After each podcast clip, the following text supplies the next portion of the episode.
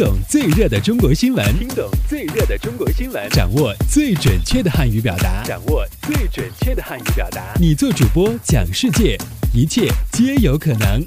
每天五分钟，就在 Linguamate 慢速汉语。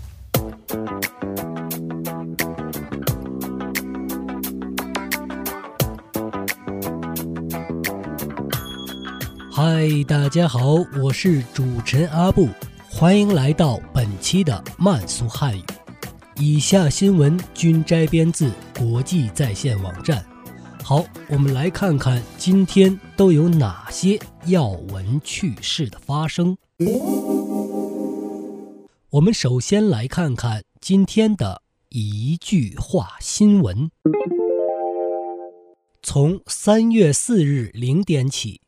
快滴打车宣布调整打车补贴，乘客通过快滴打车内置支付宝支付车费，由每单补贴十三元调整为十元，每天两单。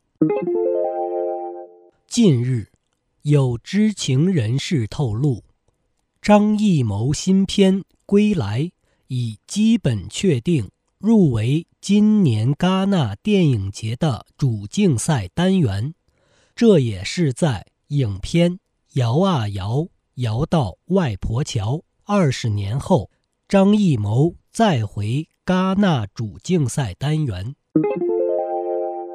记者昨天从北京市民政局获悉，自今年三月一日起。本市免收婚姻登记证书工本费。据悉，新规定执行两个工作日来，全市婚姻登记工作平稳有序，婚姻登记数量未出现明显变化。好，我们接下来关注一下今天的财经聚焦。从打车神器到互联网金融的各种宝们，互联网的每一次创新都带来了鲶鱼效应，激活了市场，也给行业秩序和监管等带来不小挑战。互联网金融会不会推高中小企业的融资成本？余额宝买货币基金后。转为同业存款，该怎么监管？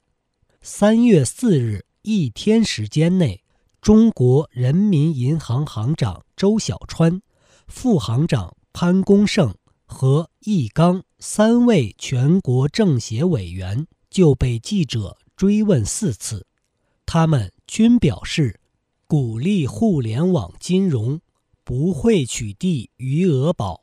并将加强监管。好，最后进入到今天的环球博览。据日本媒体报道，日本大分市中心部的一处商业街近日安设了一个装有透明玻璃的公共厕所。该商业街合作社称。希望以此掀起话题，使日渐衰落的商业街恢复往日繁荣。据悉，该厕所高约两米，宽一米，室内安装了具有温水冲洗功能的坐便器，男女都可使用。此外，厕所还具有无障碍功能。设有为小孩更换尿布的平台，厕所的玻璃一般情况下呈透明状态，人们可以从外部看到坐便器等物品，但当有人进去时，通过传感器感应，透明玻璃会呈现烟雾状效果，这样从外部。就很难看到厕所里的情况了。好，这里是由 Linguamate 出品的 Speak Chinese 系列节目，我们下期再见，拜拜。